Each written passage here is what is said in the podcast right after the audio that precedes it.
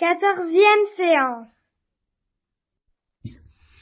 La dernière fois, je vous ai parlé des anges. Je vous ai dit que c'était des créatures purement spirituelles, mais que c'était des créatures, et que parce que, justement parce que ce sont des créatures, elles sont invitées à écouter Dieu, à accepter ce qu'il leur offre ou à le refuser, ce qui est une désobéissance grave, c'est-à-dire une révolte, ou une acceptation éternelle du bonheur divin. C'est toujours par là qu'il faut commencer quand on est chrétien. Si vous voulez comprendre quelque chose à la révélation chrétienne, si vous voulez rester chrétien au point de vue de la doctrine, il faut toujours partir de là, et si vous avez affaire à des gens qui ne veulent pas entendre parler de ça, eh bien, ils ne peuvent pas être sérieusement, solidement, euh, honnêtement chrétiens dans leur pensée.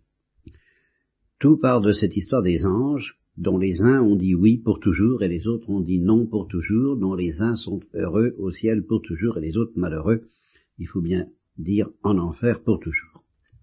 Après ça, seulement on parle des hommes, c'est-à-dire nos premiers parents, Adam et Ève. C'est la deuxième chose à dire quand on veut être chrétien.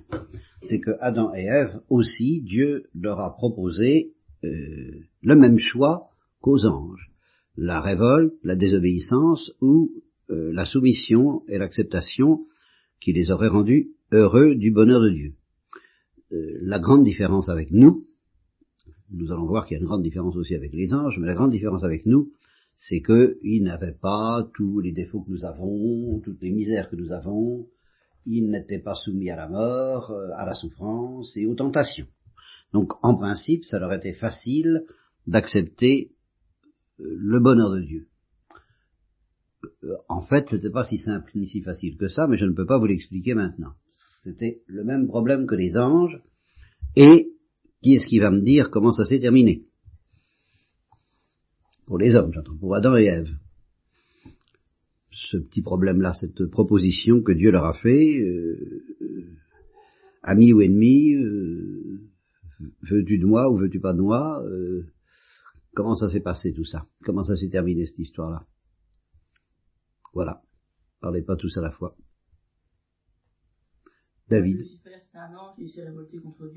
C'est ça. Alors là, il s'agit de Lucifer, il s'agit des anges, nous en étions là, nous, venons de le dire. Il y, a, ceux qui se sont révoltés, puis il y a ceux qui euh, ont dit oui parmi ce qu'on appelle les bons anges. Donnez-moi un, bon ange, le nom. Gabriel. Et, qui encore?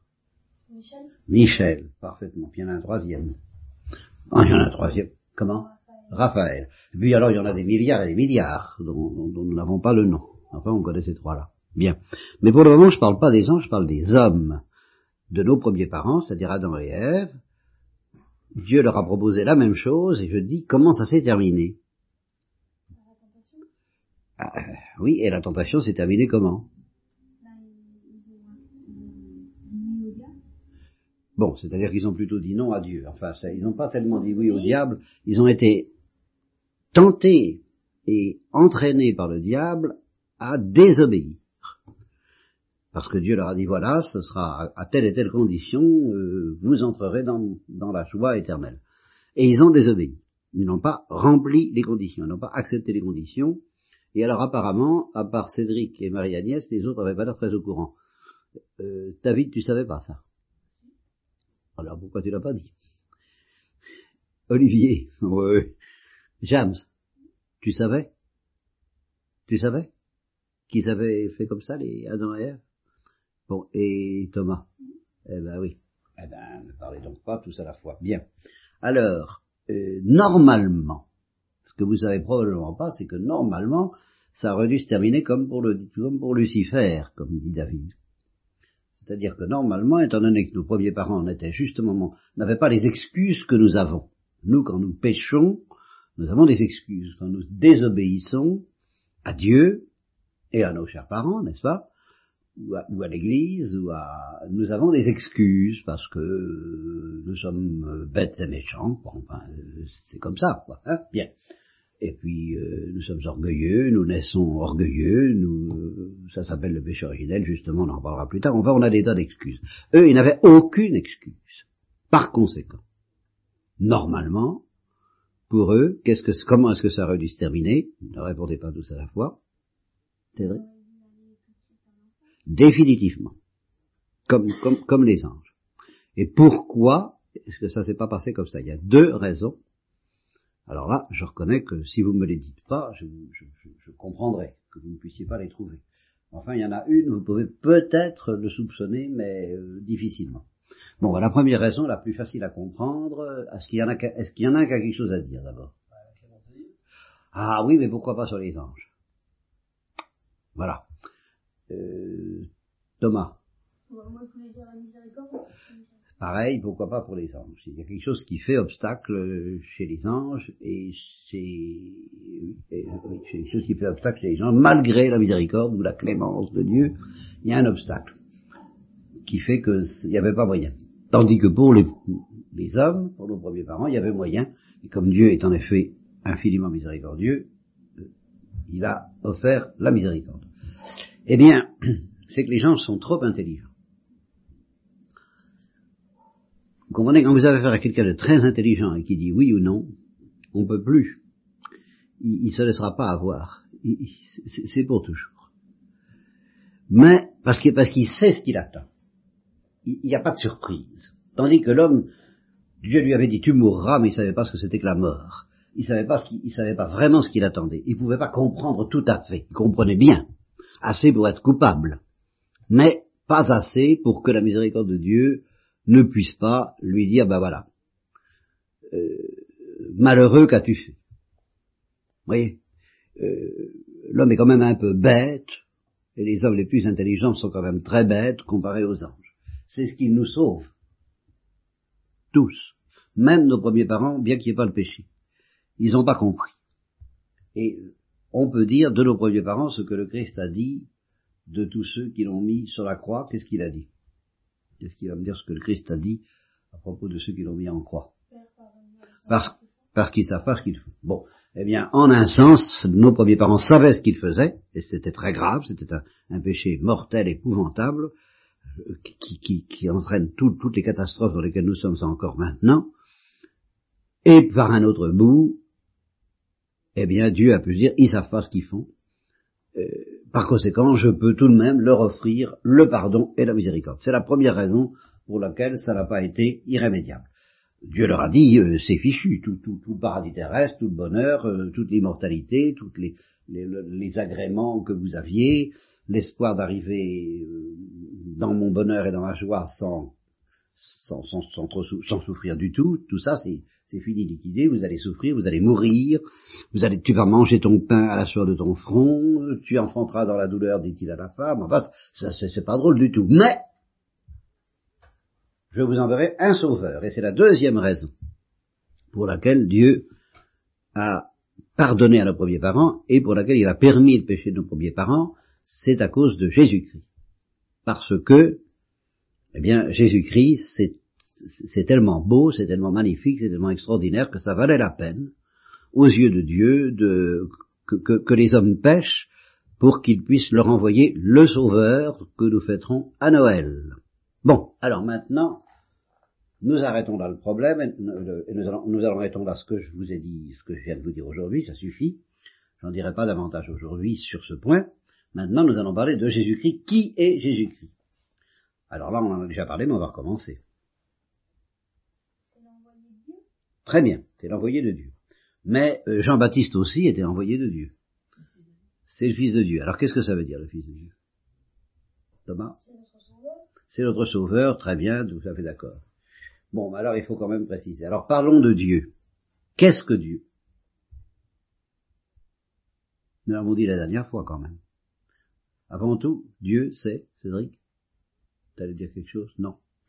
C'est le Créateur. Je vous ai dit ça. Bon, c'est un pur esprit infiniment parfait qui a créé le ciel et la terre et toutes choses. Donc,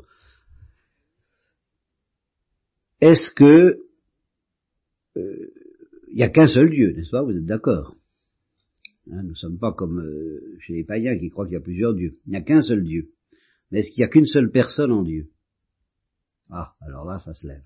Tout le monde sait. Très bien. Alors, euh, James? Il y en a trois.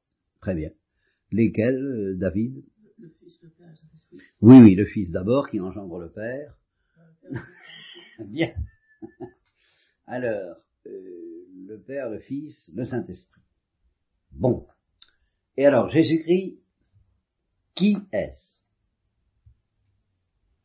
Le Fils C'est le Fils. Le Fils, C'est la personne de la Sainte Trinité. oui, c'est-à-dire le Fils au sens que nous venons de dire. Il y a le Père, le Fils et le Saint-Esprit. Jésus-Christ, c'est le Fils. Non, non, ça n'est pas le Père, ça n'est pas le Saint-Esprit, c'est le Fils. C'est- C'est le Fils, mais c'est le Fils éternel. Attention, le Père est éternel, le Fils est éternel, le Saint-Esprit est éternel, et tous les trois ne constituent, ne font qu'un seul Dieu éternel. D'accord? Donc Jésus-Christ, c'est le Fils éternel. Vous êtes d'accord? Vous le saviez? C'était pas. Ah, écoute, c'est le Fils éternel ou c'est pas le Fils éternel? Qu'est-ce que tu veux faudrait savoir Cédric, est-ce que c'était, est-ce que tu savais que c'était que c'est le Fils éternel? Tu le savais pas. Bon, eh bien, tu le sauras. Jésus-Christ, c'est le Fils éternel. Et Thomas, tu le savais? James, tu ne savais pas du tout, du tout, du tout. Mais alors tu aurais dit quand même c'est le Fils de Dieu, mais alors ça aurait été un autre Fils que le Fils éternel alors. Tu aurais dit Jésus-Christ c'est le Fils de Dieu? Non, tu savais pas ça. Bon, alors tu aurais dit c'est le Fils de Dieu, alors il y a le Fils de Dieu qui est Jésus, puis il y a le Fils éternel. Ça ferait deux fils. Ou ça fait qu'un seul fils. Bon, alors si s'il y a un seul fils, ça veut dire que Jésus est le Fils éternel. D'accord? Olivier, ces choses n'en ont plus de secret pour toi. David, tu as bien compris. Marie-Agnès, c'est d'accord. Bon, si en effet vous dites Jésus c'est le Fils de Dieu, le Fils de Dieu, c'est vrai, donc tout le monde dit Jésus c'est le Fils de Dieu. Bon, mais les gens réfléchissent pas. Si je leur demande est-ce que c'est le Fils éternel et qu'ils disent ah ben non, bon alors ça fait deux fils. Il y a le Fils éternel et puis Jésus qui est le Fils de Dieu. Non, ça fait pas deux fils. Il y a qu'un seul Fils de Dieu qui est le Fils éternel et qui est aussi Jésus-Christ. Mais est-ce que Jésus-Christ c'est le Fils éternel, point final? Ou est-ce que c'est autre chose en plus? Jésus-Christ. Ah, il y a autre chose en plus, oui, eh ben, bien sûr qu'il y a autre chose en plus. Quoi? Oui, mais alors qu'est-ce que ça veut dire? Parce que le Fils éternel peut venir sur la terre, il est tout le temps sur la terre, il est présent partout. Alors, euh, il n'a pas besoin de venir sur la terre, il est tout le temps. De- de- L'incarnation. Alors qu'est-ce que ça veut dire l'incarnation? Ouais, il, il s'est, euh, il est venu sur terre.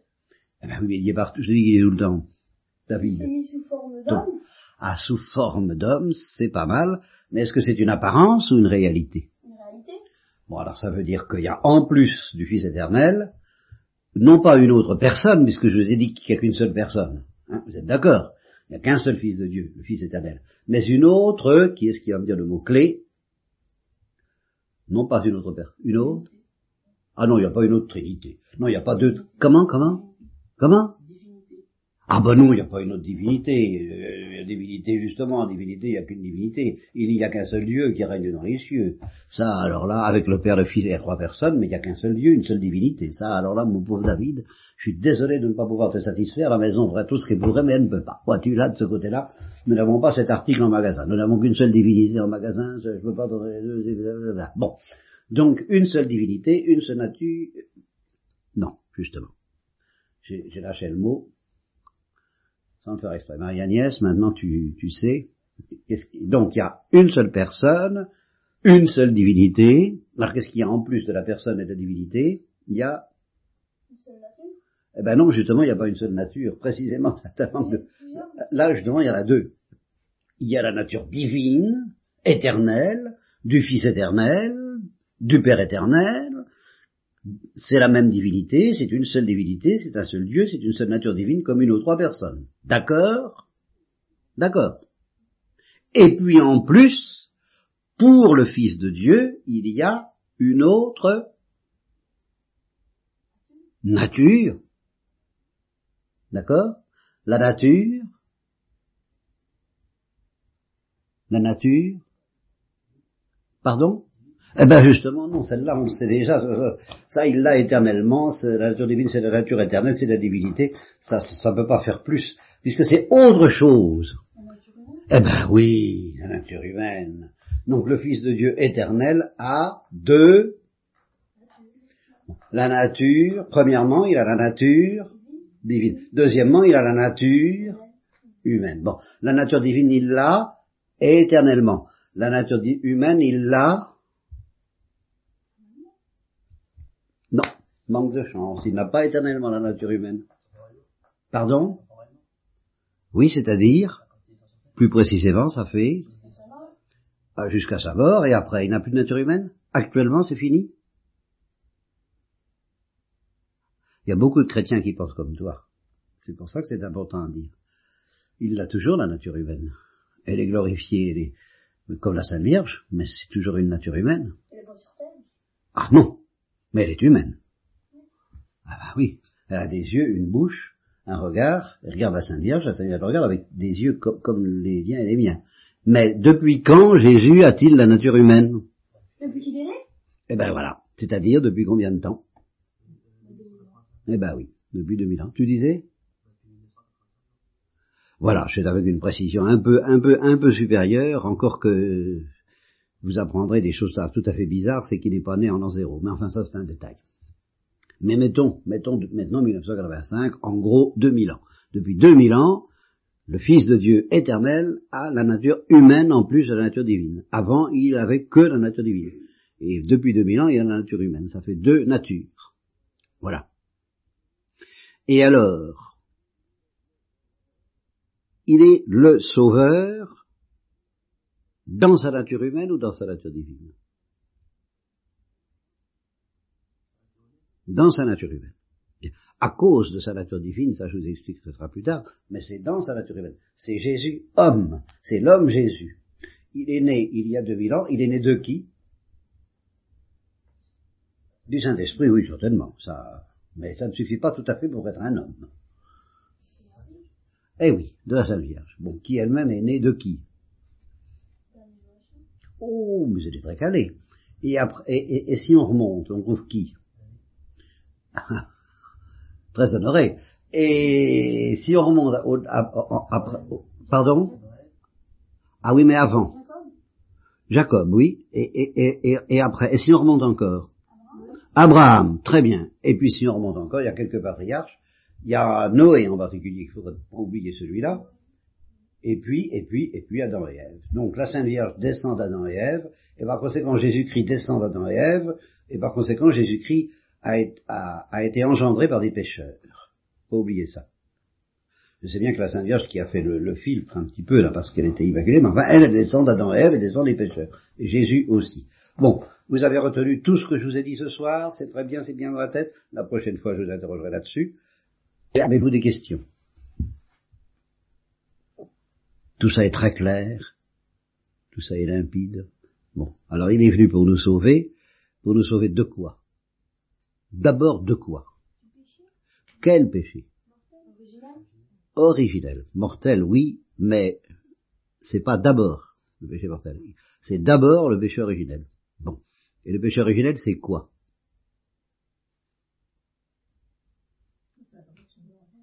C'est le... Ah, c'est pas la tentation. Un, péché, c'est pas une tentation. C'est le péché d'Adam et Ève. Hein? Bon. Thomas, c'est ça que tu voulais dire. Bon eh ben c'est pas seulement le péché d'Adam et Ève. Le péché originel, c'est pas seulement le péché d'Adam et Ève. C'est, oui, c'est l'état dans lequel nous naissons parce que nous savons pour parents Adam et Ève. Eh ben c'est pas bon. Et c'est de ça que Jésus est venu nous sauver d'abord. Et puis du péché mortel ensuite. Parce que le péché mortel, chez nous, ça vient du péché originel. Voilà, je vous en ai dit des choses. Hein. Vous les oublierez consciencieusement d'ici la prochaine fois, mais je vous les rappellerai aussi consciencieusement que vous les oublierez. Voilà, allez en paix, mes enfants.